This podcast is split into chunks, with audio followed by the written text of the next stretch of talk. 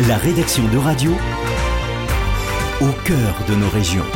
À Nantes, Maya Chanietsky de l'Académie Radio. Depuis 2010, plus de 500 000 jeunes Français ont effectué une mission de service civique. Plusieurs missions sont disponibles chaque année dans plusieurs domaines.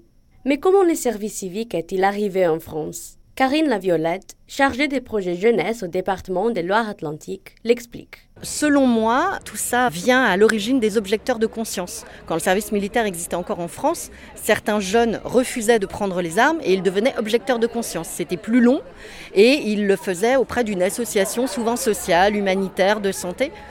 Et euh, petit à petit, ça s'est transformé. Le service civique tel qu'il est fait aujourd'hui a 12 ans de mémoire en France. Et c'est un peu l'origine de l'objecteur de conscience qui est devenu un service civique. Le service civique a pour but d'aider les jeunes dans leur vie sociale et professionnelle.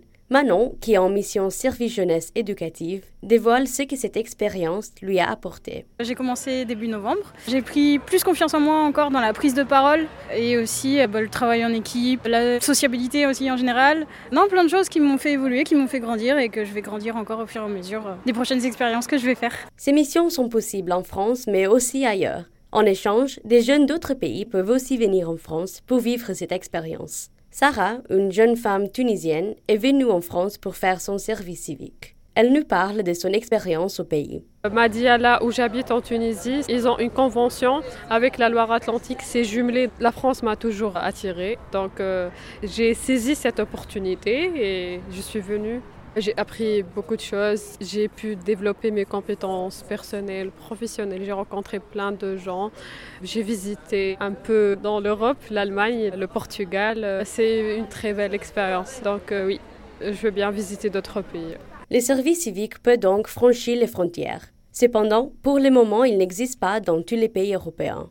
Au Royaume-Uni et en Suède, par exemple, ces dispositifs d'engagement citoyen ne sont pas institutionnalisés et encadrés de la même façon qu'en France, en Italie ou en Allemagne.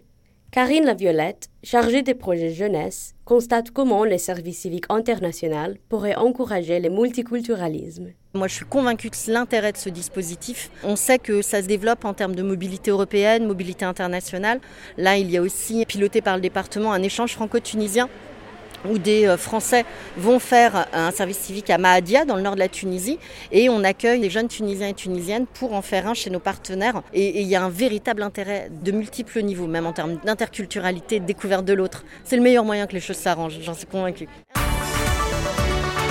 La rédaction de Radio vous a présenté En Région. Tous les podcasts de la rédaction sont à retrouver dès maintenant sur euradio.fr.